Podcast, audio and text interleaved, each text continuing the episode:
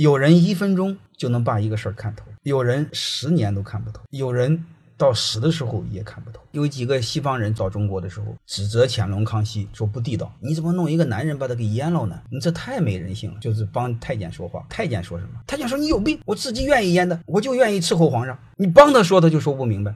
我认为我们所有的痛苦，多数就是我们方向没看透。你说方向看透什么的方向？各位谁也看不透方向啊。唯一有一个呢，就是做就好了。你不停地做，不停地提高能力，就像爬山似的。山顶在哪儿？我不知道，但是我只知道一个事儿：往上爬就好了。你只要敢爬一步，往上爬一步，你的视野比刚才没爬之前一定放大十步，就如此简单。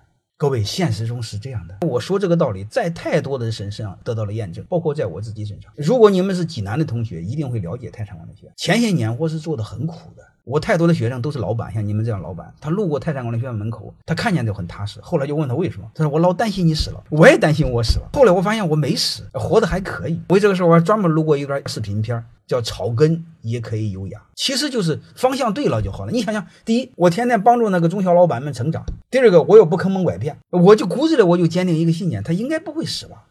就坚持这么做呀。你凡事只要去做，往上走，你什么都不用怕。这就是我一直以来的信念。未来在哪里，我也不知道，也有可能我泰山管理学明天就死掉。但是我就知道一个事儿，让自己的能力成长；还有一个呢，服务好自己的用户，服务好自己的客户，未来就仅此而已。